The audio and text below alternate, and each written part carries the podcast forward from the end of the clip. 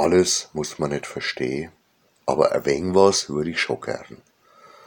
Nachdem ich mich die Tag mit ein paar globaleren Zusammenhängen beschäftigt habe, bin ich auf ein wenig Zeug aufmerksam geworden, wo ich einmal in einen Raum stellen wollte. Ganz echt. Das sind nicht nur Sprüche, sondern auch echte Fragen, wo ich geantwortet drauf habe. Natürlich liegt es ein wenig daran, dass ich nicht mehr der Jüngste bin, aber ich glaube nicht nur. Wenn ich gucke, wie früher die Sachen wo die Leute für aufgestanden sind, so nach und nach besser geworden sind. Nachher hat es einen Sinn gehabt. Klar, hat nicht alles funktioniert, aber es hat zumindest einen Sinn gehabt. Die Leute sind für den Frieden auf die Straße gegangen, haben Konzerte für die armen Leute in Afrika gemacht, sind für die Umwelt demonstriert gegangen und für ihre Rechte. Gegen Ausbeutung, gegen Ungerechtigkeit, und meistens gegen die Bonze und Konzerne. Heute gehen die Leute meistens gar nicht mehr auf die Straße. Und wenn, gegen die armen Leute, für die wir früher demonstriert und gesammelt haben. Die Leute unter Hemmhock, weil sie total fertig sind von den freiwilligen Überstunden, wo wir früher abschaffen haben wollen. Die ihren ganzen Dreck möglichst billig irgendwo Käf, der dann durch ganz Deutschland muss wird. Vor arme, unbezahlte, eichens dafür angekarrte Ausländer. Mindestlohn, dass ich nicht lach, auf dem Papier. Die Dieselabgas für die Sprinter sind natürlich auch wieder scheiße. Aber billig ist halt.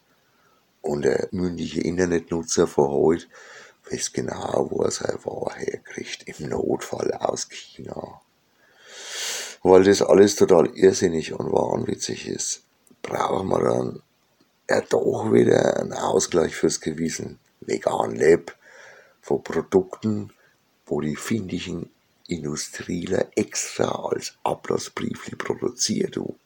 Gegen das schlechte Gewissen.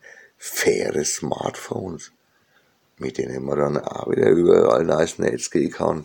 Traumhaft. Bio, fair, vegan und so weiter. Was früher die Kirche gemacht hat, nämlich die Leute das Geld aus der Tasche zogen mit Ablassbriefli und Heilsversprechen, ist alleweil nahtlos in die Hände von unsere neue Gotteshäuser gegangen. St. Amazon, St. Billiger.de, St. Google, St. Mediamarkt und überhaupt St. Großkonzern. Nicht nur, dass man seinen Ablassbrief kriegt tut, man kann auch noch total asketisch leben.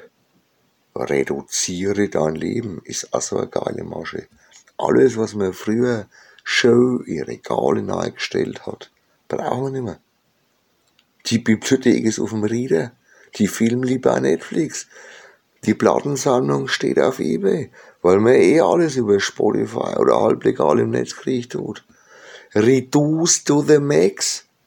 Oder schau mal, wie asketisch ich leben kann kein Ballast und kein Besitz. Toll, toll echt. Wie gesagt, vielleicht bin ich zu alt für den ganzen Scheiß. Einer von die ewig gestrigen. Aber ich kann einen Spiegel gucken, auch ohne solche Hilfsmittel. Ich bin gern von Büchli und so Zeug umgehen.